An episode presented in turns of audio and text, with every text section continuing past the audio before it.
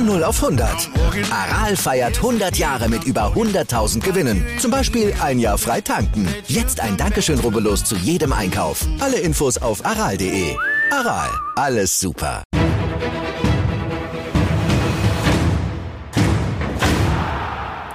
Hallo und herzlich willkommen bei Flutlicht an, dem neuen Podcast bei Sport 1. Mein Name ist Mara Pfeiffer und ich darf künftig alle 14 Tage durch diesen Podcast führen. Was wollen wir hier machen? Ich spreche alle zwei Wochen mit Menschen über Fußball. Darüber, wie sie vielleicht ihren jeweiligen Verein gefunden haben, was sie am Fußball lieben, was sie vielleicht auch kritisch sehen und was sie immer wieder ins Stadion zieht. Zumindest dann, wenn die Stadiontore offen sind wie man damit umgeht, wenn das nicht der Fall ist, wie man Sehnsuchtsorte vielleicht auch woanders findet und wie sie eigentlich Union Berlin gefunden hat, darüber spreche ich heute mit meiner ersten Gästin, Stefanie Fiebrig.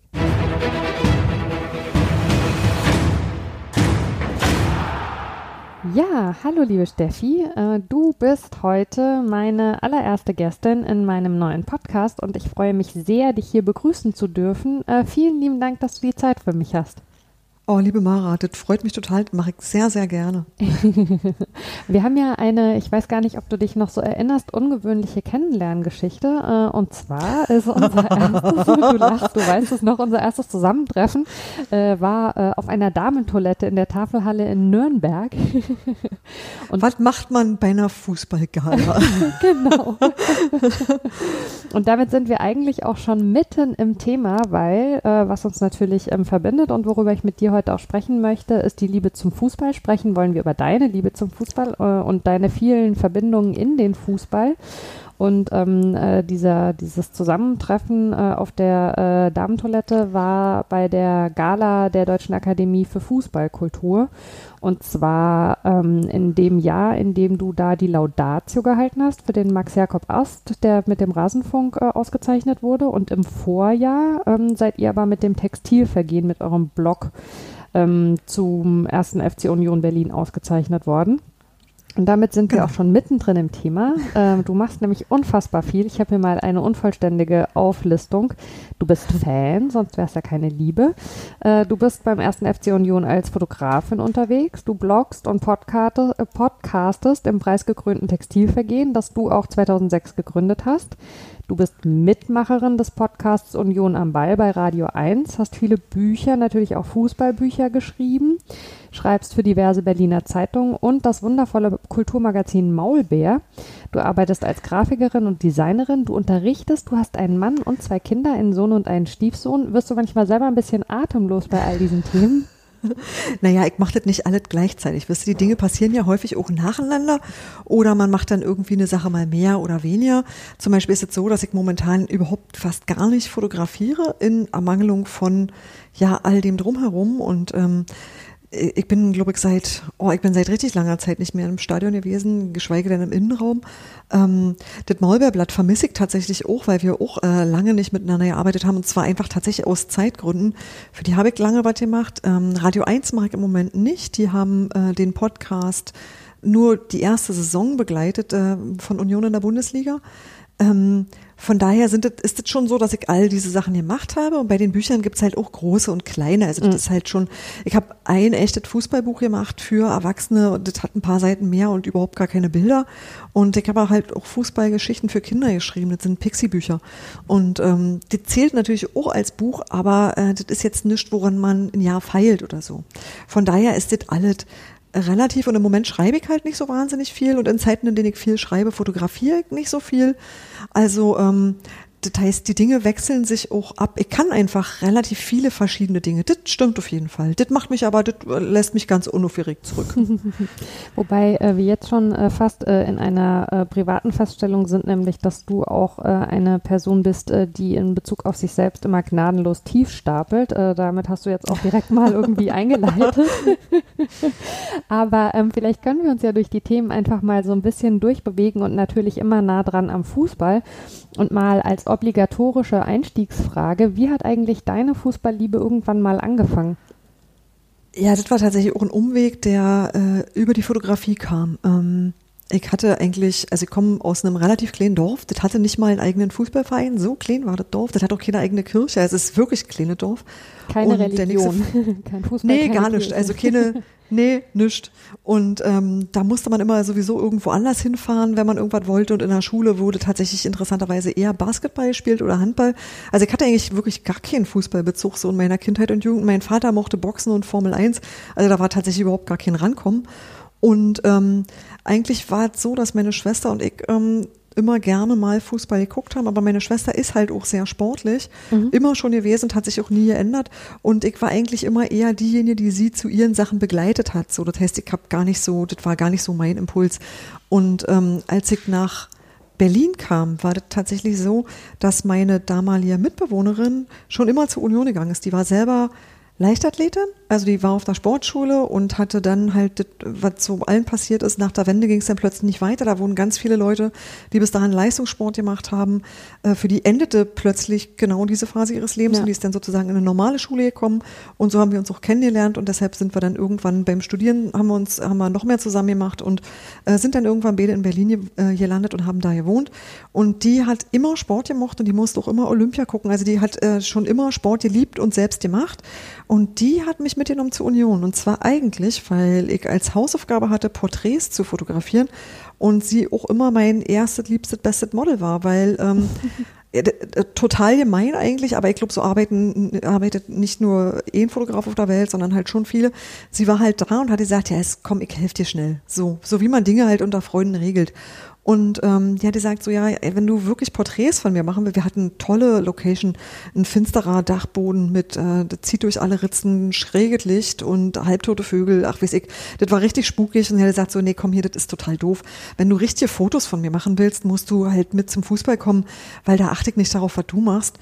Da bin ich mit dem Spiel beschäftigt und äh, da kannst du mich fotografieren, so lange wie du möchtest und da bin ich auch wirklich echt und gehe aus mir raus. Und ähm, das war tatsächlich so und ich fand das wahnsinnig faszinierend. Also ich habe am Anfang ähm, nur mit dem Rücken zum Spielfeld gestanden und habe gestaunt, wie die Leute abgehen und habe gestaunt, wie die, wie emotional die sind, wie die aus sich rausgehen, dass man da Sachen machen kann, die sonst überhaupt nicht gehen und die trotzdem okay sind in dem Kontext und aber auch, wie egal alles ist, was du da mit einer Kamera machst, weil einfach das war die Zeit, bevor jeder ein Fotohandy hatte, das muss man auch dazu sagen. Also das ist jetzt einfach auch mal 15, 20 Jahre her.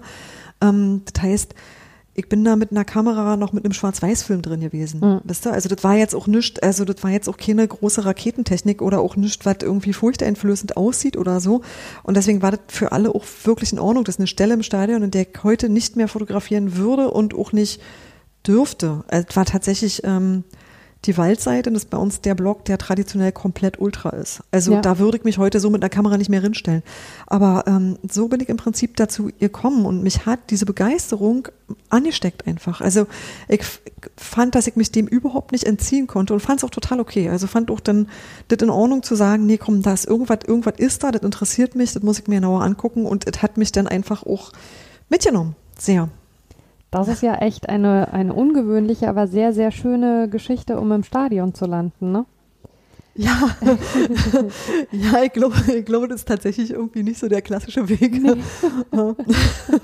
Ähm, wie hast du denn unterschiedlich, äh, also du hast die, die Emotionen gerade äh, angesprochen, äh, die dich angest äh, pardon, du hast die Emotionen angesprochen, doch stimmt schon, die dich angesprochen haben. Ähm, und du hast die ja dann also einmal eben live im Blog mit, mit Sicht auf die Menschen gesehen. Und dann ja eben aber auch zu Hause in der Beschäftigung mit den Fotos. Ähm, war das auch was, was dich von Anfang an fasziniert hat, wie sich das so transportiert? Ja, also das eine ist, ich habe natürlich mich ab irgendwann umgedreht und dann geguckt, was da auf dem Platz passiert. Klar, also das bleibt da nicht aus. Ich hab, inzwischen gucke ich dann doch in Richtung Spielfeld und fotografiere lieber äh, die Leute auf dem Platz, aber auch weil ich äh, im, im Blog ähm, ja das problematisch finde aus vielen Gründen, wenn du das mit Leuten nicht absprichst. Das macht man einfach nicht. Ähm, aber ja, ich finde es schwer, das zu beschreiben, aber ich, ich finde immer noch, ähm, also mich begeistert das auch immer noch, wisst ihr, also das ist auch was, ich bin auch der Meinung, dass du den Leuten anhören und ansehen kannst, was hinter dir passiert. Das finde ich ganz erstaunlich, also du kannst den Gesichtern ablesen, ähm, was in deinem Rücken vorgeht. Also deswegen kann ich auch verstehen, dass zum Beispiel die Kapos in die Richtung gucken, in die sie gucken, weil das entgeht dir nicht. Also du hörst es am Geräuschpegel, du hörst es an den ähm, also auch an so einem kollektiven Aufstöhnen oder an so einem, einem Torschrei natürlich sowieso, aber man hat so, man hat so Geräusche, die nur der Fußball macht. Und das ist mega speziell, finde ich. Und ähm, das ist was, äh, das ist immer noch da, ne? Das ist auch immer noch das, was ähm, was mich treibt. Also ohne das wäre auch blöd. Das ist zum Beispiel das, warum ich Fernsehfußball nicht kann. Da Ja. fehlt mir das. Also das ist tatsächlich diese Abwesenheit von so einer Emotion im Kollektiv, äh, die kriegst du halt nur im Stadion und ohne die ist es für mich äh, nicht, nicht richtig, also nicht echt. Also das fühlt sich komisch an und falsch und irgendwie wie, weiß ich nicht, wie Schuhe aus Papier. Total doof. Wie hast du es denn dann wahrgenommen, als jetzt tatsächlich ähm, in dieser, ich sag mal, zweiten Corona-Phase, also nachdem der Fußball ja erst eine Zeit lang pausiert hat und ähm, dann eben aber wieder angefangen hat mit den Geisterspielen, dass man sich bei diesen Fernsehübertragungen tatsächlich einen, einen Stadion-Sound in den Hintergrund legen konnte, weil ich hatte immer so das Gefühl, jeder, der regelmäßig ins Stadion geht, nimmt eigentlich sehr deutlich wahr, dass das nicht synchron ist mit dem, was da irgendwie passiert, oder? Wie hast du das empfunden? Als mega störend. Also wir haben das eben mal kurz gemacht, um zu hören, was die da tun, weil hätte ja auch sein können, die haben eine gute Idee, hatten sie nicht. Also tatsächlich, das ist komplett Falschgeld, finde ich schlimm. Also das war mir wirklich so, wo ich dachte, nee, das kannst du halt nicht, also das ist halt doch kein, es ist kein Videospiel. Ja. Ja, ging mir auch so. Aber das heißt also, du hast den Fußball tatsächlich zuerst äh, fotografiert, beziehungsweise hast erst mit dem Rücken zum Fußball fotografiert, hast dann irgendwann auch den Fußball fotografiert und hast dann irgendwann auch angefangen, ihn zu beschreiben, nämlich in dem schon äh, genannten äh, Blog Textilvergehen. Ähm, wie bist du denn darauf gekommen und ähm, was war eigentlich der Hintergrund für diesen Titel? Ah, hm. Das sind ganz viele Fragen. Ich hoffe, ich vergesse keine, Mara, sonst musst du mich erinnern. ähm, Textilvergehen. Das Ding ist, ich wusste, mh, ich hatte damals schon angefangen für meine Diplomarbeit, die ich dann tatsächlich im Bereich Fotografie gemacht habe, Sachen zu sammeln. Und mich hat Fußball auch theoretisch interessiert. Und da muss ich mal sagen, gab es ein paar Formate, die ich toll fand. Und eins davon waren wirklich die frühen elf Freunde die einfach gemacht haben. Ich bin ein großer Fan von Christoph Biermann, muss ich dazu sagen, der gerade ein unglaublich gutes Union-Buch rausgebracht hat, die gemacht haben, dass du über Fußball anders schreiben konntest als ähm, ich weiß, dass es dazu Vorgänge gibt zu Elf Freunde. Ja, das, ich, bin, äh, ich bin halt erst mit Elf Freunde dazugekommen, dass du über Fußball anders schreiben konntest, als es der Kicker gemacht hat. Ich habe in, in meiner Jugend auch durchaus mal einen Kicker reingeguckt. So ist es nicht. Ich will das auch gar nicht, ähm, gar nicht schlecht machen. Das war nur so, dass mein Zugang zu Fußball anders ist. Ich kann besser über Interviews, über Geschichten, über Gesichter, über Menschen. Mich interessiert durchaus auch mal Taktik. Und zum Beispiel so wie Christoph Biermann Taktik beschreibt, kann ich das auch verstehen. Aber äh, wenn man sich nur noch Telefonnummern übermittelt, dann finde ich es unfassbar langweilig. Und ich bin auch gar nicht so ein Fan von Tabellen und Punkten und Kopfrechnen. Das ist halt so was, wo ich denke, so, ja, ist, ja, ist auch, aber eigentlich ist es nicht das, was mich am Fußball interessiert. Mhm. Und ähm, tatsächlich haben das erst so ähm, äh, Freunde und aber auch andere Blogs. Und da ist die Blog-Szene dann auch wirklich was gewesen, was mich ähm, begeistert hat, möglich gemacht, dass man Fußball anders lesen und anders schreiben kann und dass es plötzlich interessant war. Und es gab eine Zeit lang, als äh, Twitter noch jung und frisch war und Spreeblick gerade aus der Taufe gehoben wurde und die Republika erst in der höchstens zweiten Runde war, gab es so eine Zeit, da hast du so eine, so eine Aufbruchstimmung gehabt und da fand ich es, ähm, da fand ich spannend, was man alles machen konnte. Und ich habe in der Zeit für meine Diplomarbeit ähm, quasi Texte gesammelt. Also zum einen, ich habe äh, versucht zu notieren, was ich selber beim Fußball sehe und beobachte. Ich habe mir Bücher zusammengetragen. Ich habe einfach geguckt, was ich habe alle gelesen, was mir vor die Füße gefallen ist und wollte, dass diese Notizen nicht verloren gehen. Und habe mir gedacht, so, das wird jetzt hier irgendwie ein Fußballblock. Da war noch gar nicht klar, dass es ein Union-Block wird, weil ich da noch ja nicht wusste, dass ich da hängen bleiben würde. Also war, ich habe tatsächlich erst angefangen zu schreiben und dann zu darüber nachzudenken, warum so ein bisschen.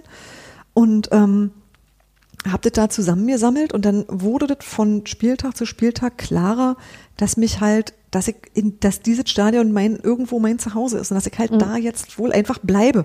Das ähm, war am Anfang nicht so klar. Und ähm, dann brauchte das Ding natürlich einen Namen und ich habe am Anfang ja ganz allgemein gedacht Fußball. Ich hätte es später wahrscheinlich anders gemacht, aber ich habe nach Fußballbegriffen gesucht, die ich interessant fand, die ich spannend fand. Also mein Twitter-Handle ist Rudelbildung, das wäre die Alternative gewesen. Ähm, ich habe einfach gedacht, so, das sind so lustige Wörter, die nur in einem bestimmten Kontext Sinn ergeben und von allen anderen Menschen komplett falsch verstanden werden. Und ich habe wirklich dezidiert danach gesucht, nach Fachtermini aus dem Fußballbereich, ähm, wo ich erstmal nachgucken muss, was das eigentlich sein soll. Okay, bei einer Rudelbildung wusste ich das klar, aber äh, bei einem Textilvergehen wusste ich zum Beispiel nicht, dachte ich, was? Trikotzupfen heißt Textilvergehen, das ist ja lustig. Und das fand ich tatsächlich einfach vor allen Dingen unterhaltsam. Und ähm, wo ich halt wusste, ähm, eine bestimmte Sorte Leute wird's richtig verstehen und für alle anderen wird was total ulkiert sein. Und das hat mir sehr gefallen. Ja, und eigentlich war das der einzige Grund dafür. Aber das ist jetzt tatsächlich kein besonders guter Grund, weil ein Union-Blog heute anders heißen müsste. Ich finde halt immer noch den besten Titel, den ich vergeben habe, war äh, der für den Radio 1 Podcast. Der heißt, also der hieß Union am Ball. Man kann die alten Folgen natürlich noch nachholen, nachhören. Aber Union am Ball ist halt ein Fangesang und den fand ich total prima. Du hast alle drin. Da hast Fußball drin, da ist Union drin, da ist völlig klar, auf was das sich bezieht. Also da ist irgendwie allen klar, was für ein Ding das ist. Bei Textilvergehen ist es nicht so. Also das ist halt so markentechnisch überhaupt nicht clever, sowas so zu machen. Aber wir machen das inzwischen lange genug, dass es sich für die meisten Leute rumgesprochen hat, äh, um was es sich handelt. Ich finde vor allen Dingen schon auch, dass es einen eigenen Charme hat, einfach so einen Begriff zu nehmen, der sich nicht sofort von selbst erklärt, sondern wo die Leute auch mal einen Moment irgendwie drüber nachdenken müssen. Weil ich glaube, dass der sich anders einprägt. Also, weil wenn man ihn sich dann irgendwie erschlossen hat, äh, dann vergisst man es, glaube ich, nicht mehr. Ich meine, es gibt mittlerweile so viele Blogs äh, und Podcasts rund um den Fußball und selbst wenn man ein großes Interesse daran hat, kann man die ja nicht irgendwie jede Woche äh, alle konsumieren, weil dann wäre man mit nichts anderem beschäftigt und ich wüsste wenige ähm, so namentlich äh, zu benennen und Textilvergehen ist aber einer, den ich von Anfang an so für mich einfach auf dem, auf dem Zettel hatte, einfach tatsächlich durch den Begriff. Das finde ich schön. Also das war tatsächlich, dann hat meine Planlosigkeit doch mal zu was Gutem geführt. Aber es war tatsächlich so, dass, äh, dass quasi erst die Form da war und dann der Inhalt. Also das war ja nicht von Anfang an das, was das jetzt ist. Also es war damals halt wirklich mein Notizzettel im Internet und inzwischen ist es ein Union-Blog mit mehreren Leuten und einem wirklich großen Team. Das kann man nicht anders sagen. Ja. Also das ist ja wirklich, ähm, das ist äh, zwar auch immer noch mein Zuhause, aber ich schreibe ja ganz, ganz, ganz, ganz selten und wie gesagt, Fotos mache ich momentan aus Gründen auch nicht. Ja. Und ähm, die ganze Arbeit machen eigentlich Sebastian und Daniel und neuerdings auch Felix. Und wir podcasten halt auch mit ähm, mit viel mehr Leuten und haben auch da Unterstützung gekriegt, was ich total toll finde. Also ich bin total froh, dass das so geworden ist. Aber das war damals schlicht nicht ab, absehbar. Also das war ähm, das ist einfach so gewachsen. Das ist auch schön. Also ich finde das auch toll.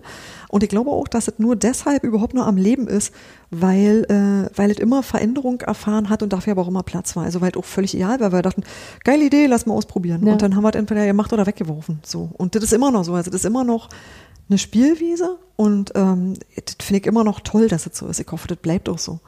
Ja, und was ja ähm, wiederum auch schön ist, also dadurch, dass du, wie du gerade schon gesagt hast, ähm, dich aus dem Schreiben ein bisschen zurückziehen konntest und jetzt gerade eben auch mit den Bildern nicht so schön, äh, nicht so äh, viel die Gelegenheit natürlich da ist ähm, beim Fußball, ähm, hast du ja noch äh, einen komplett anderen Bereich äh, gehabt. Also der war natürlich immer auch deiner, nämlich eben auch äh, alle so Designelemente für den Blog äh, zu machen. Ähm, wie gehst du denn ran, wenn du sowas für den Fußball machst? Du machst ja natürlich in diesem ganzen Grafikbereich äh, sehr, sehr viele verschiedene Themen, hast aber, finde ich, schon einen sehr eigenen Stil, der sich eben auch in deinen, äh, in deinen Fußballelementen sehr klar zeigt. Wie gehst du an sowas ran? Was hast du da vorher so für Überlegungen? Oh, das ist total unterschiedlich, weil ich Grafik ja gar nicht, also tatsächlich überhaupt im Gegenteil, gar nicht nur für Fußball mache. Also ich habe ähm, eine Zeit lang für äh, eine kleine Agentur, die für Union gearbeitet hat, ähm, auch Fußballsachen, also auch direkt für Union gemacht und dann aber in deren Corporate Design und der, der Art Director äh, sagt dann aber, wie das auszusehen hat. Also das ist tatsächlich ähm, dann vorgegeben, mhm. so dass ich an der Stelle, wo ich wirklich ernsthaft Grafik für Fußball im professionellen Bereich gemacht habe, da habe ich in dem Sinne gar keine ähm, Entscheidungsbefugnis gehabt. Ähm, was ich überhaupt gar nicht schlimm fand, weil ich äh, schätze den Art Director sehr. Das ist ein ganz großartiger Typ, der wunderbare Designs macht. Wirklich, also ich bin ein großer Fan seiner Arbeit und deshalb habe ich das auch sehr, sehr gerne gemacht. Ähm, und ansonsten war das so, dass ich beim Textilvergehen lange überhaupt kein Design hatte, weil wir gar keine Zeit dafür hatten. Weil wir mal gesagt haben, ja, ja, das machen wir denn. Hm. Ey, zwischen Weihnachten und Neujahr haben wir bestimmt wieder zwei Stunden Zeit, da machen wir das denn. Das ist natürlich überhaupt niemals passiert. Ne? Das hat ganz lange rumgelegen. Und dann habe ich irgendwann tatsächlich mal zwischen Weihnachten und Neujahr Zeit gehabt, weil einfach irgendwie die Auftragslage miserabel war. Und äh, an der Stelle habe ich für Textilvergehen dann echt mal was entwickelt, weil gerade der Moment war. Und ähm, da war so, dass wir ja schon immer gesagt haben, hm, naja, was sind wir denn jetzt eigentlich? Also du musst halt jedes Mal irgendwie neu nachdenken und das ist aber nicht nur bei Fußball so, sondern bei jedem Thema. Du musst neu nachdenken, ist es jetzt hier überwiegend ein Union-Block? Naja, inzwischen schon. Also brauchen wir ein bisschen Rot-Weiß. Das sind halt nur mal unsere Farben, die sind ja auch schön. aber wir hatten Textilvergehen, hatte ich ja am Anfang komplett grün lackiert. Ja. Und zwar deshalb, weil ich gesagt habe, ey, das Thema ist aber Fußball. Weil das Thema war am Anfang nur Fußball und nicht, nicht so dezidiert Union. Und ähm, irgendwie musste ich dann diese, diese daher, also dieses alte Grün, das wir sowieso hatten, irgendwie verbinden mit Rot-Weiß und musste irgendwie zusehen, dass es nicht fremd wird, dass man es auch noch wiedererkennt. Dann gab es immer so Elemente. Äh, man muss wissen, dass äh, die alte Först die alte alte Försterei, ja, also bevor wir ähm, die Ränge und die Tribüne neu gemacht haben, die kennt ihr alle ja nicht, weil ihr kennt ja Union nur aus der ersten Liga. Ähm, ich kenne Union aus der Oberliga und wir hatten so Betonstufen, die waren runtergetreten und nach dem Sommer waren die immer komplett zugewachsen. Das heißt, da waren Butterblumen und Gänseblümchen und die waren halt komplett verkrautet, weil ja niemand drauf rumgestanden ist. Und äh, die Sommerpause war halt lang, wisst ihr, da war ja, da gab es noch echte Sommerpausen, Ja. niemand wisst das eigentlich mehr. Und ähm, deswegen hatte ich immer so, äh, so Schneeflöckchen, so Gänseblümchen halt mit in dieses Logo genommen, weil für mich war Fußball grüne Wiese mit Zeugs drauf. Also das war der Fußball, den ich kannte. Und irgendwie habe ich versucht, ähm, die Sachen ja rüber zu retten in das neue Outfit. Das haben wir noch ja nicht so wahnsinnig lange. Und ähm, als es dann fertig war, da hat es mir aber selber gut gefallen. Da habe ich auch gesagt so, ach guck, das kann man jetzt auch mal auf Tassen drucken. Mm, dann, dann ist unter unserem Dach ja auch der Union Geschichtspodcast, den machen Daniel und Sebastian. Und da habe ich überhaupt nur das Artwork gemacht. Da habe ich gar nichts anderes gemacht. Da habe ich äh, Logo, Banner und diese ganzen ähm, Sachen, die man immer so braucht, sind Vorschaubildchen für Podcasts, weil das ist tatsächlich ein reiner Podcast, äh, der auf einer Webseite quasi als Archiv liegt, aber das musste ja irgendwie auch aussehen. Mhm. Und ähm, da habe ich, da habe ich wirklich nur das gemacht, aber da war auch völlig klar, das ist erstens Union, das ist zweitens Geschichte. Und ähm, da war auch klar, wie sowas aussehen muss. Also, dass man so historische Elemente braucht, dass man auch natürlich die Vereinsfarben braucht, dass es ähm, eine Historie gibt bei Union, die mit Blau-Weiß anfing und mit Rot-Weiß endete. Also so die Vereinsgeschichte kennt man ja dann doch, wenn man sich ein bisschen damit hinsetzt. Mhm. Und eigentlich sind das immer so eine Sachen, dass man, dass man sich so ein bisschen anguckt, wo kommt das alles her? Ähm, welche Ideen verbinde ich damit? Hat es eine Geschichte, die man abbilden kann? Hat es Botschaften, die hat, hat diese, diese Sache selber eine Geschichte? Also beim Textilvergehen ist es ja so, da hat dieses Blog selber ja einfach auch dann ab irgendwann eine Geschichte gehabt, weil es lange ja noch in diesem Internet rumhängt. Und äh, so eine Dinge bilde ich dann ab. Aber ich, ist natürlich so, du hast so, eine, äh, so einen begrenzten Koffer an Gegenständen, sag ich mal. Ja. Also Fußball hat halt ein paar Symbole, die auch immer wieder irgendwie da sind. Das ist halt ein, ein Ball, der kann älter oder neuer sein. Das ist eine Trillerpfeife, das sind die Karten, ähm, irgendwie eine Idee von Rasen und weißen Linien oder Tore und dann oder vielleicht ein Fußballschuh, aber im Grunde wartet. Also das ist der Musterkoffer, der ist da wirklich übersichtlich und da muss man immer ein bisschen gucken, dass man damit irgendwas macht, dass man die versucht zu gestalten, weil zum Beispiel, wenn du einen Ball malst, wenn ich einen Ball male, dann stellen wir uns die nicht unbedingt identisch vor. Also du würdest den anders machen als ich und, und zwar einfach, Meinen weil würde deine man Vorstellung. auch als gar nichts erkennen. Es würde einfach nur wie ein FIFA-Kreis aussehen. Ich glaube nicht. Aber, aber es hat halt doch letztlich jeder seine Handschrift und deswegen ähm, finde ich das jetzt auch ja nicht so schlimm. Dann können die Dinge auch mal so oder anders aussehen. Du hast im Fußball halt immer relativ viel so mit Fahnen und so Ja. Geschichten. Aber, aber das ist schon ziemlich klar. Also da hat man sich, glaube ich, auf die gängigen Symbole geeinigt und mit denen immer wieder irgendwas Neues anzustellen. Und auch irgendwie mal was drin zu bringen, was anders ist, oder auch mal zu gucken, wie kann ich denn da eine Schrift gestalten oder so. Das sind dann so die Sachen, m, mit denen man denn da zu tun hat. So. Aber das ist, glaube ich, äh, nicht, nicht wirklich ein Hexenwerk, so. Ich, Ja. zeichne, ich, zeichne, ich zeichne halt gerne. Also tatsächlich ist es so, dass ich relativ viel per Hand zeichne und ähm, diese Krumpeligkeit dann auch einfach gerne in meine Designs übernehme. Die sind dann nicht, äh, nicht so wahnsinnig glatt. Ich bin dann eher nicht so die Königin der Farbverläufe, sondern habe dann eher so eine rumpelige Stempeloptik oder so. Also ich habe, äh, das darf ein bisschen derber sein. Aber ähm, ansonsten bin ich halt in den gleichen Schubladen unterwegs wie alle anderen, die das Gleiche machen. Ja, ich finde es schon immer also. schön, wenn man, wenn man einen Stil erkennt und das finde ich bei dir tatsächlich. Also auch du hast ja eine sehr äh, umfangreich und irgendwie übersichtlich gestaltete Homepage, wenn man sich da auch die Sachen anschaut, die so aus völlig unterschiedlichen Bereichen sind. Ähm, du hast es sehr stilprägend so, das finde ich total angenehm. Aber ähm, du hast die Geschichte angesprochen.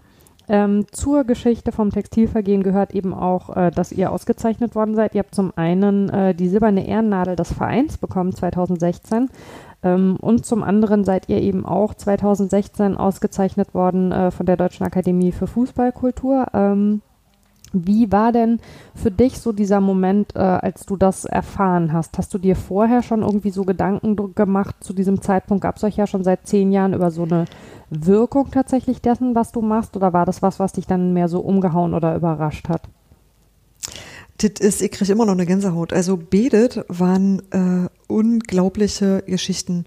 Bei der silbernen Ehrennadel muss ich sagen, dass das ähm, was ist, was ich heute eigentlich immer noch gar nicht richtig glauben kann, weil wenn ich mir angucke, wer die sonst so bekommen hat und wofür, mhm. dann muss ich, habe ich immer noch das Gefühl, ich war, wir, wir waren doch bloß ein Blog im Internet. Wisst ihr, was ich meine? Das, ja. waren, das waren Leute dabei, die haben wirklich ganz andere Sachen gemacht, die haben wirklich was bewegt.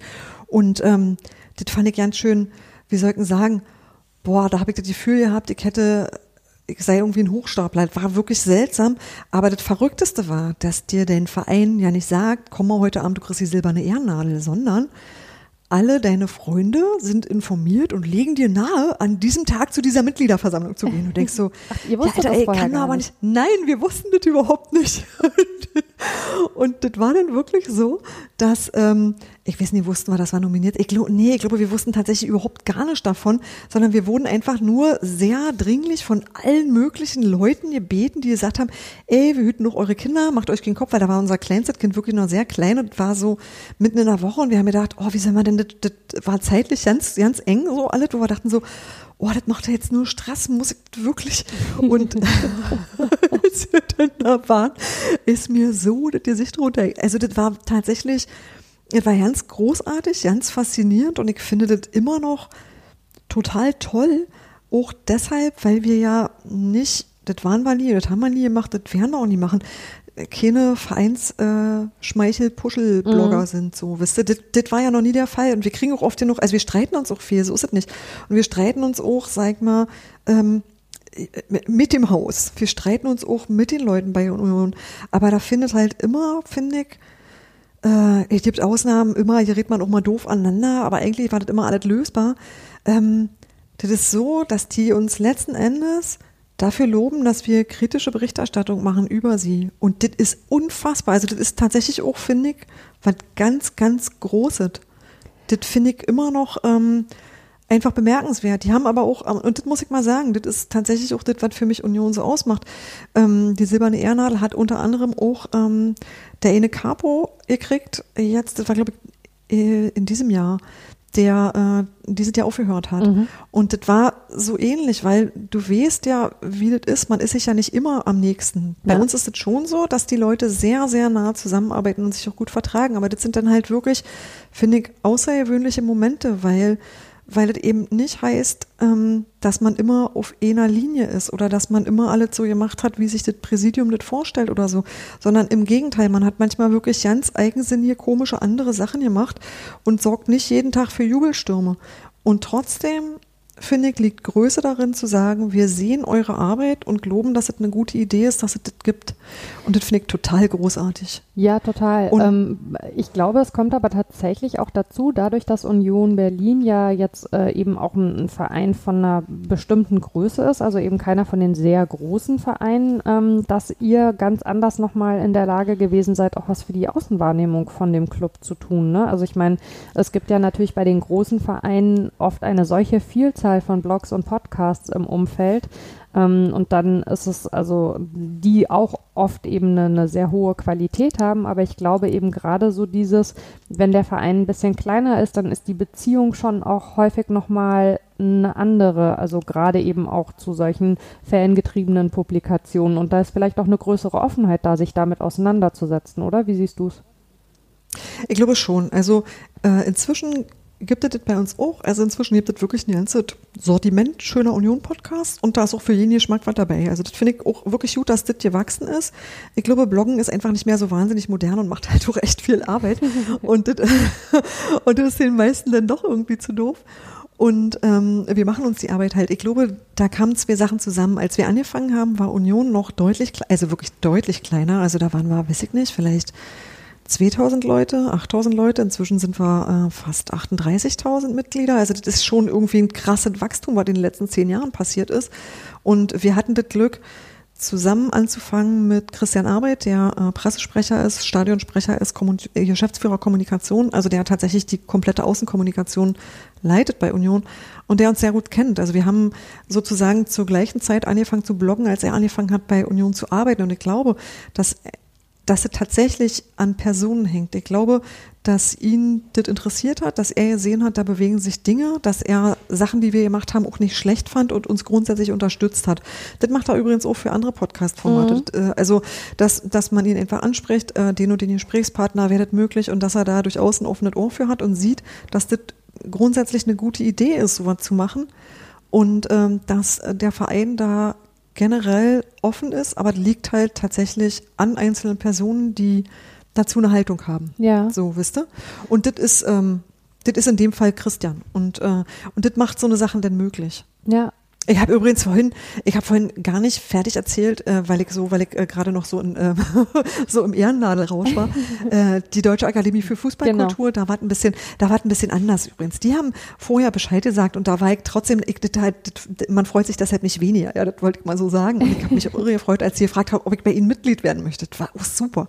Also das, ähm, das war einfach so eine, da merkst du, dass du gerade Berlin verlassen hast. Also dass die Dinge, die du tust, auch über den Stadtrand von Berlin hinausreichen. Und das war natürlich ein, ein Ritterschlag. Und das waren auch, ähm, wir, standen da mit Leuten auf der Bühne, die kannte ich nur aus dem Fernsehen und das war alle so, oh, Wahnsinn. Also das war, das, das war ein anderes Level von wow. Aber natürlich bist du deinem Zuhause auf eine Weise viel verbundener, weil man, weil man da ja sein, sein alltägliches quasi Geschäft betreibt. Also wenn man da ja alle Tage sich auch auseinandersetzt und weil das ist, was man, was man ständig macht. Also deswegen sind diese Dinge so schwer vergleichbar, aber beide total toll einfach. Also da bin ich auch immer noch ganz äh, entzückt und total verblüfft, auch dass, dass, dass wir diese Preise bekommen haben.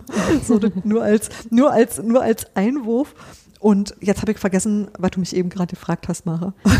Ich habe auch nur angesetzt bisher. Also erstmal äh, ist es natürlich alles sehr verdient, was euch da Positives passiert. Und dann, wir haben jetzt schon ein paar Mal davon gesprochen, ähm, dass ihr eben ein ganzes Team seid. Zu diesem Team gehört unter anderem auch dein Mann. Ähm, ist es eigentlich Fluch oder Segen, wenn man so ein digitales Baby und so eine Verantwortung für so ein Projekt dann äh, neben dem, ich sag mal, was man so als, als Familie und als Paar irgendwie miteinander äh, verlebt und äh, erlebt, äh, dann auch noch teilt? Ach naja, ich würde mal so sagen, dadurch, dass er das macht, bin, kann ich ein bisschen faul sein. Ich finde das gar nicht schlecht, weil ähm, ich glaube, dass ich alleine die Energie nicht aufgebracht hätte, das überhaupt so weit zu treiben, ich wäre nie dahin gekommen, wo ich jetzt bin.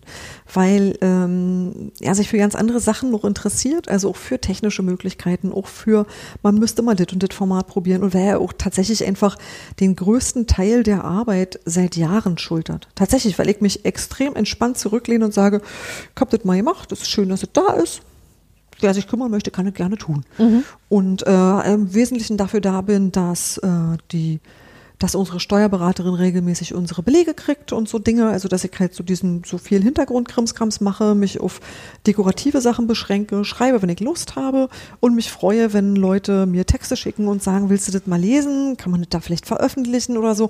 Also dass wir das, also dass mein Anteil jetzt ein ganz anderer ist, das ist super und ähm, ich ähm, mache lieber Podcast inzwischen als Text schreiben. Also momentan ist das so. Kann sein, dass es in einem Jahr wieder anders ist.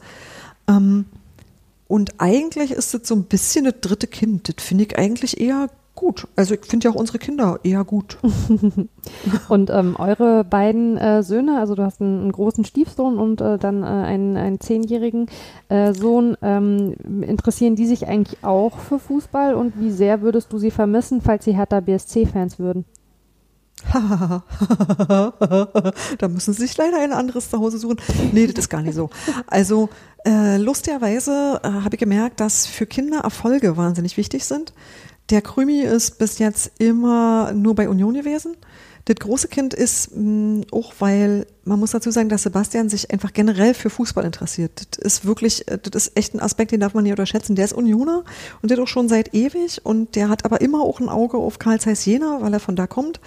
Der äh, guckt aber auch Fußballspiele, an denen Union gar nicht beteiligt ist. Mhm. Und ähm, die sind zum Beispiel nach Wolfsburg gefahren, weil es nicht so wahnsinnig weit weg ist, um Kevin de Bruyne zu sehen. Oder also tatsächlich, die, die haben so Touren gemacht, weil sie gesagt haben, er bietet sich gerade an. Mhm. Und ähm, und das große Kind fand halt immer, will halt tolle Spieler sehen. Das ist eine andere Generation. Ich akzeptiere das, ich verstehe das. Der ist trotzdem gerne mitgekommen zur Union. Der ist ähm, also auch, in, auch zum Ende der Zweitligasaison und tatsächlich waren wir ähm, bei, zum Aufstieg war die komplette Familie im Stadion. Das haben wir nicht so oft gehabt, weil meistens nur ein Kind mitgekommen ist. Also immer, das ging immer so Reihe rum, wie du gerade Tickets hattest. Und ähm, beim Aufstieg haben wir tatsächlich geschafft, dass die komplette Familie im Stadion war und das war mega toll. Also das war total super. Und das kleine Kind hat zum Beispiel total, das war super traurig, weil der kannte, der ist halt zehn der kennt nur die letzten zehn Jahre und da war bei Union immer alle Tutti. Und ähm, der kannte am Ende überhaupt ja nicht mehr, dass man verlieren kann. Für den war dieses erste Bundesligaspiel, das war so schlimm, weil der das einfach nicht kannte. Also diese Option Union verliert zu Hause, die habt das für den gar nicht. Der wusste ja nicht. Oder die Möglichkeit abzusteigen, das war für den völlig, also ein Kulturschock. Und das fand ich schon interessant, weil ich dachte, ja klar, logisch, der hat ja den Rotz davor ja nie gesehen, der mir noch total, also so gegenwärtig ist, dass ich, ähm, dass ich immer noch sage, ich will auf keinen Fall absteigen, ja, aber die Sache ist, ich kann damit umgehen. Also das ist was, wo ich sage, ich weiß, dass ich es aushalte und dass es mich nicht, ähm, nicht umbringt, so, wisst ihr. Und das ist ähm, für eine Generation, die das nicht erlebt hat, eine komplett andere Sache, aber ich glaube, äh, das kleine Kind mag einfach tatsächlich auch Union, sofern es überhaupt, also wenn es schon Fußball sein muss, dann muss es schon Union sein. Und sein Schulsportzeug ist halt tatsächlich auch ähm, Union. und der Große hat ein bisschen hiervon und ein bisschen davon. Der findet einfach Fußball gut und der macht selber viel Sport und ähm, der geht gerne mit ins Stadion, der geht gerne mit zur Union, guckt sich aber durchaus auch was anderes an. Aber der ist nicht so Fan im Sinne von, ich brauche eine Dauerkarte und mache das jedes Wochenende. Das nicht. Ja, ist erstaunlich, ne, wenn man das so sieht, wie so unterschiedliche Generationen sich Fußball erschließen. Also ich finde es immer total spannend, sich mit Leuten zu unterhalten, die eben schon lange vor einem selbst gegangen sind. Das hast du ja eben auch dadurch, dass du nicht schon von Kindesbeinen an dahin gestapft bist. Und auch dann gibt es ja natürlich immer Leute, die vor einem da waren. Ist dann so an sich selber zu beobachten, in was für einer Generation man sich tatsächlich auch bewegt. Das gibt immer, finde ich, so einen Zeitpunkt, wo man das dann merkt. Was ist eigentlich so die Generation, der ich mich irgendwie so mit, mit meinen Gefühlsreaktionen auf den Verein irgendwie verbunden fühle und dann dann aber eben auch zu sehen, was so, was so nachwächst und wie da ganz unterschiedliche Beziehungen zu einem Verein entstehen, dadurch, dass man einfach in einer anderen Phase zu diesem Verein gestoßen ist. Das stimmt. Und wenn du das kleine Kind fragen würdest, dann würdest du sagen, Kesselgulasch. Kesselgulasch ist eine Sache. Also Menschen beim Fußball achtet darauf, dass ihr ein anständiges Catering macht, weil die Kinder sehen relativ wenig, ja. Das heißt, die halten sich bei Laune mit Essen, Trinken und auf Toilette gehen. Und äh, damit bewegen sich auch ihre Eltern durchs Stadion. Macht einfach, dass das Essen gut ist und interessant ist. Äh, Grillwurst ist übrigens total in Ordnung, aber mm, werft das Zeug nicht in Fett. Ähm, macht schöne Fischbrötchen, die werden gerne genommen. Alles geht. Und ja, ey, auch Kuchen und Quarkbällchen sind echt eine Sache für ein Stadion. und und äh, Kinderpunsch durchaus auch. Also, das habe ich nie gedacht, aber das kleine Kind gibt, äh, da ist es noch nicht ganz ein Köpenick, sagte schon, ich möchte übrigens das essen und Papa kann ich noch sowas haben und könnte mir noch jemand das bestellen und ähm, dann ist das Menü klar und ab dann ist gut. Kann ich total so, ich bestätigen. Ich nehme ja immer meinen Neffen mit ins Stadion und es gab mal eine Saison bei Mainz 05, da gab es einen Eismann, der ist über die Tribüne gelaufen und hat Eis verkauft und seitdem, da ist er nie drüber hinweggekommen, dass es diesen Eismann nicht mehr gibt. Und für ihn ist irgendwie Eis seitdem ein totales Stadionessen, aber es ist halt einfach weg.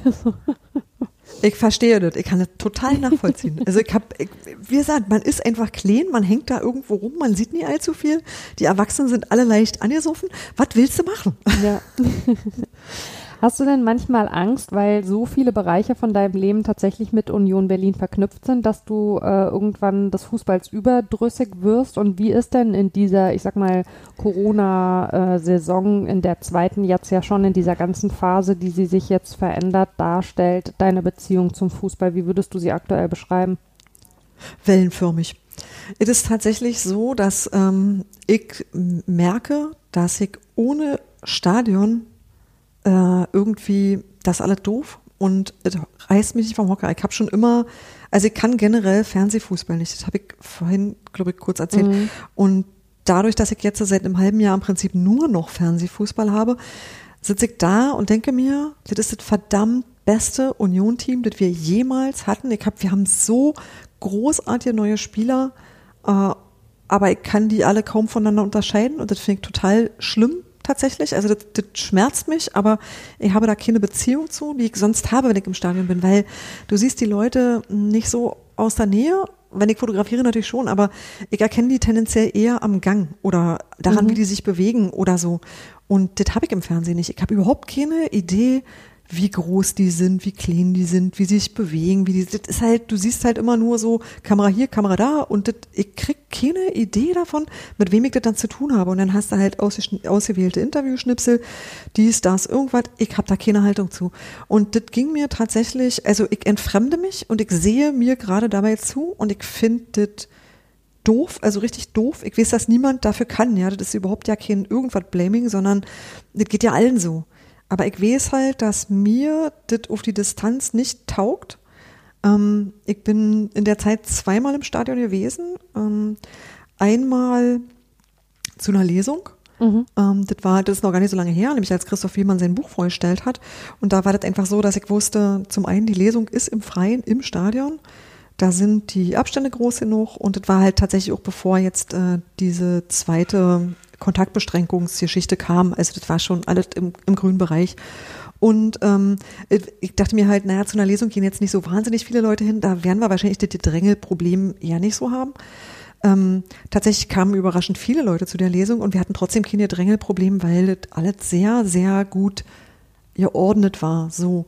Und da habe ich richtig gemerkt, wie wahnsinnig ich dieses Stadion vermisst habe und dieses ganze, ich laufe über einen Parkplatz, ich schleiche durch den Wald, ich sehe das Flutlicht, ich habe wirklich, ich hatte tierisch Heimweh, das, das ist was, ähm, das war mir so nicht klar, dass das, dass das so arg sein würde. Und ich war dann zu dem letzten Spiel, das, ähm, das gemacht wurde, jetzt bevor äh, dann wieder ganz ohne Publikum. Und auch da muss ich sagen, fand ich die Disziplin bemerkenswert, aber ich würde sagen, das hat mit Fußball, so wie wir den kennen, mit den Bildern, die wir kennen, mit dem, wie sich das Publikum verhält, null zu tun. Das ist, als hättest du ein Theaterpublikum, also ein wirklich höfliches Theaterpublikum, das sich auf Klatschen beschränkt, in einem Stadion. Und das ist ganz, ganz merkwürdig. Wisst ihr, die Nähe fehlt mir, das Stadion fehlt mir. Der ganze Sozialkontakt fehlt mir. Ich ähm, komme nicht gut klar. Ja, ich finde auch tatsächlich, du hast total recht mit diesem, also es ist ja nicht so, das hat sich ja niemand irgendwie ausgedacht, um irgendjemanden zu ärgern, sondern also man versucht halt eben aktuell Lösungen zu finden. Klar. Aber Fußball gehört einfach zu einem Lebensbereich, der ohne Nähe nicht funktioniert. Also so würde ich es zumindest für die Leute, die eben Fußball bisher im Stadion erlebt haben, zusammenfassen. Ich glaube, die Leute, die schon die ganze Zeit vielleicht auch ein Team hatten, was nicht bei ihnen vor der Haustür ist, also die Fußball hauptsächlich sowieso schon im Fernsehen geguckt haben, ähm, die empfinden das gar nicht so und die verstehen auch viele von den Diskussionen nicht, die wiederum von Fans geführt werden, die normalerweise im Stadion sind und die dann eben das beklagen, dass diese Nähe fehlt und die dann vielleicht auch eher das kritisch anmerken, warum überhaupt Fußball eben weiterläuft.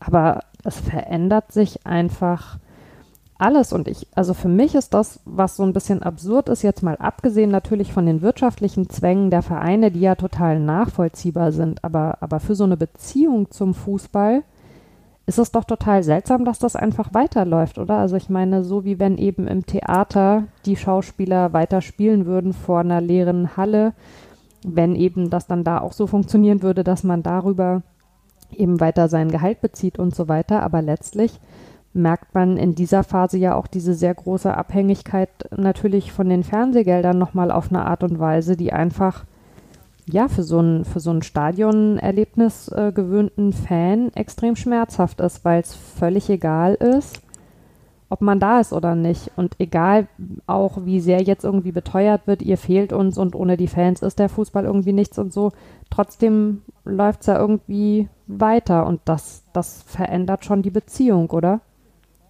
Ja klar, weil du, wir sollten sagen, äh, man sieht sich ja gerne selber, so auch als zwölften Mann, als zwölfte Frau, als irgendwie, das ohne das nicht geht, ist totaler Quatsch. Die können auch ohne mich Fußball spielen. Und ich bin ja auch froh, dass die auch ohne mich Fußball spielen können, weil ich möchte ja nicht, dass sie meinetwegen absteigen.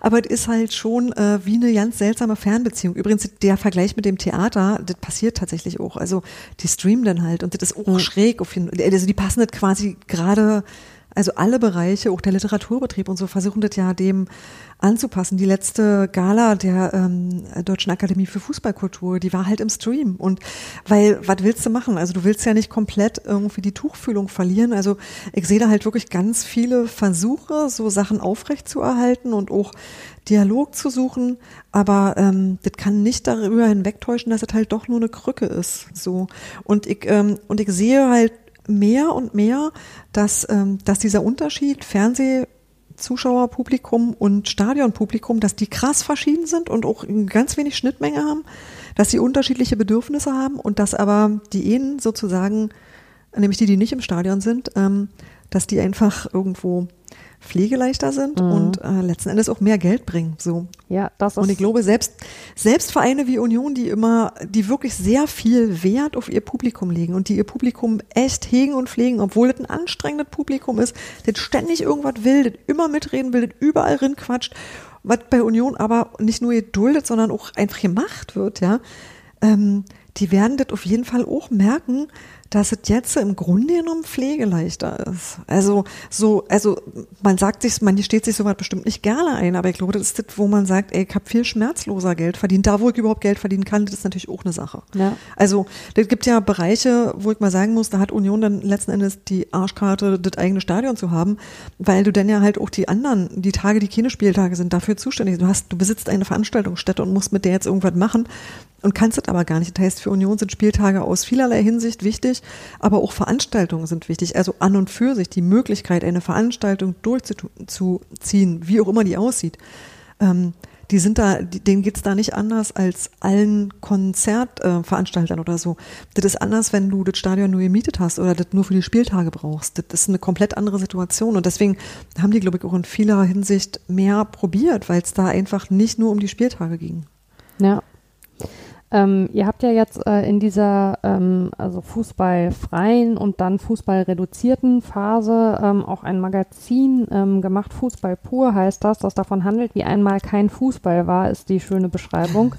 Ähm, war das auch so ein bisschen, äh, ich sag mal, eine Therapie für, für diesen ersten Schock, dass der Fußball, der so selbstverständlich schien, plötzlich so wie man ihn kannte, einfach nicht mehr da war? Na klar. Also ähm, was ich, warum ich Union so liebe, ja, wir sagen ja immer zärtlich mein kleiner Mitmachverein. Das ist so, du hast da relativ viel Platz für Ideen, die du, für die du auch immer Leute findest, die genauso bescheuert sind. Und das ist super. Die Idee zu diesem Magazin ist zum Beispiel nicht meine. Die haben, ähm, oh, ich überlege gerade. Äh, wie heißt denn Teichi richtig? Ich weiß es nicht. Ich sage immer Teichi zu ihm. Der hat aber einen echten Namen. Ja, ich hab, ich hab's gerade nicht. Ähm, der hatte die Idee, so ein Magazin zu machen, weil er gesagt hat, ey, hier entstehen gerade aus dem Frust heraus und aus dem ganzen, wir wissen auch nicht so genau und alles ist ganz furchtbar, aus dieser hier Mengelage heraus entstehen hier gerade Dinge. Jetzt sind mehrere echt tolle Lieder und Videos entstanden. Das sind Texte entstanden, das sind Fotos entstanden. Die waren vorher da. Also muss man wirklich sagen, das waren Sachen oder auch Hilfsaktionen oder so weiter. Das alles so nebeneinander gewachsen einfach. Und ähm, weil alle dachten sich, ich muss was machen, weil ich kann, ich trampel hier auf der Stelle rum, ich, ins Stadion kann ich nicht, was mache ich denn bloß? Und ähm, das waren ganz viele Leute, die unabhängig voneinander so die Füße nicht ruhig halten konnten. Und äh, die haben einfach Leute, die das beobachtet haben und die gesagt haben, ja, warte mal, da kann man doch, man müsste doch mal und ähm, die haben mir gesagt, komm, ich würde hier gerne so ein Magazin machen. Und die kamen da zu mir und ich sollte eigentlich die Grafik machen. Er hat gesagt so, Leute, ich kann das, aber ich kenne jemanden, der kann das viel besser. Und ich glaube, der möchte total gerne. Mhm. Das war besagter Art Director von Union Berlin. Mhm. Und ähm, der hat dann gesagt, der ist ja prima, aber irgendjemand müsste ja ein Lektorat machen. Das habe ich am Ende gemacht. Ich bräuchte hier noch ein paar Zeichnungen, habe ich also ein paar Illus dazu gestreut. Und ähm, dann haben wir einfach, das haben wir, ich glaube, in 14 Tagen haben wir dieses Ding zu fünf, würde ich sagen, gewuppt. Das war dann relativ schnell klar, dass die Hausdruckerei von Union, ähm, äh, Jochen Lesching, 4C, die machen halt auch immer das äh, Stadionheft, also das Programmheft und auch ganz viele andere Sachen und ähm, der Gründer dieser Druckerei ist halt auch im Aufsichtsrat bei Union. Also das sind schon alle sehr, äh, die sind sowieso einander verbunden. Der hat irgendwann die Stiftung gegründet und dass er gesagt hat, nee, das ist ein total gutes Stiftungsprojekt. Wir kriegen irgendwie die Kohle zusammen und drucken können wir bei mir. Also so, dass sich dann immer Leute finden, die sagen so, ach, ich kann dit und da kenne ich noch einen Fotografen, der könnte noch dit machen und den können wir noch ansprechen. Und so ging das total schnell, dass wir dieses Magazin voll hatten mit, wie ich finde, tollen Geschichten und das war total therapeutisch. Also, weil jeder irgendwie so das verarbeiten konnte, was er gerade so als Thema hatte und erzählen konnte, wie er mit dieser Sache umgegangen ist. Und ich glaube, dass das beim Lesen auch ganz viele Leute sich darin wiedergefunden haben. Und ähm, das ist, glaube ich, so eine, das ist so eine Geschichte wie auch Podcasten. Wir haben in der Zeit Union-Filme besprochen, weil wir hatten das Bedürfnis, miteinander zu reden. Das ist in der Zeit ein Fanradio entstanden, das es vorher so nicht gab, über Discord, wo man auch miteinander reden kann, wo man sozusagen dieses nicht mehr in die Kneipe gehen und über Union reden irgendwie aufgefangen hat und lauter so eine Geschichten. Das fand ich toll. Also, das ist auch, die sind doch immer noch da, die ganzen Sachen. Sehr schön. Man sieht also, wenn das Stadion ähm, und auch die Kneipe als, als Begegnungsorte wegfallen, dann entstehen neue Sehnsuchtsorte. Ähm, ich danke dir von Herzen, liebe Steffi, ähm, für deine Zeit, für diese erste Folge. Ähm, ich fand es äh, sehr, sehr schön, mit dir zu sprechen. Vielleicht äh, verrätst du unseren HörerInnen am Ende nochmal, wo man dich denn in diesem Internet so überall findet, wenn man jetzt neugierig auf dich geworden ist, was ich mir nicht anders vorstellen kann. Keine Ahnung. Also, ähm, das Blog, über das wir die ganze Zeit geredet haben, ist textilvergehen.de. Ähm, das gibt es natürlich auch auf Twitter, da findet ihr Textilvergehen genauso. Ich selber twittere als Rudelbildung und was mache ich sonst noch so? Ja, ich habe natürlich eine Webseite, wenn man sich Grafikkram angucken möchte. Das ist so wie ich heiße, Stefanie-fibrik.de. Ich heiße natürlich ohne Minus, ist ja klar. Ähm, haben wir noch was vergessen? Ich weiß gerade gar nicht. Aber das waren so die wichtigsten Sachen. Guckt euch Textilvergehen an, das ist nett. Ja, das kann ich nur bestätigen. ähm, ich wiederhole nochmal mein Dankeschön an dich. Hat sehr viel Spaß gemacht mit dir und ähm, ich hoffe, wir werden uns irgendwann mal bei einem Spiel unserer Vereine noch in der ersten Liga tatsächlich live im Stadion wiedersehen. Bis dahin suchen wir weiter Ersatzsehnsuchtsorte für die, die uns aktuell wegfallen. Mach's gut und pass auf dich auf. Danke, liebe Mara. Dir auch. Ciao. Das war sie auch schon, die erste Folge von Flutlicht an. Wir haben sehr viel Spaß gehabt bei der Produktion und hoffen, euch ging es beim Hören genauso. Wenn das so ist, dann freuen wir uns über Bewertungen in den gängigen Portalen. Ich freue mich natürlich auch über Rückmeldungen. Schreibt mir gerne eine Mail an wortpiratin.marapfeifer.de. Erzählt mir, was euch gefallen hat, was wir noch besser machen können und vielleicht auch, welche Gästin ihr euch wünscht. Ansonsten hören wir uns an dieser Stelle ausnahmsweise schon in einer Woche wieder, am 18. November. Ab dann alle 14 Tage auf der Podcast-Plattform eures Vertrauens. Bis dann.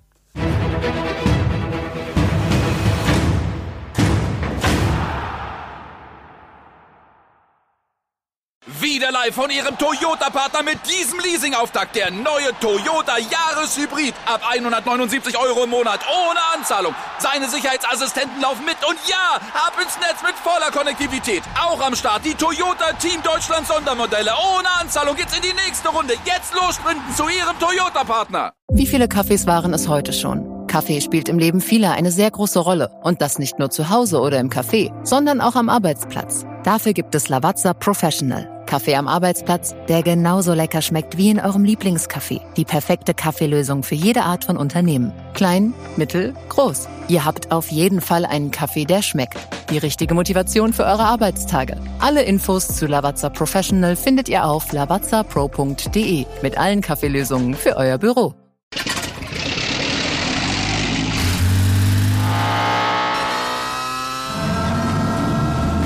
0 auf 100. Aral feiert 100 Jahre mit über 100.000 Gewinnen. Zum Beispiel ein Jahr frei tanken. Jetzt ein Dankeschön, rubbellos zu jedem Einkauf. Alle Infos auf aral.de. Aral, alles super.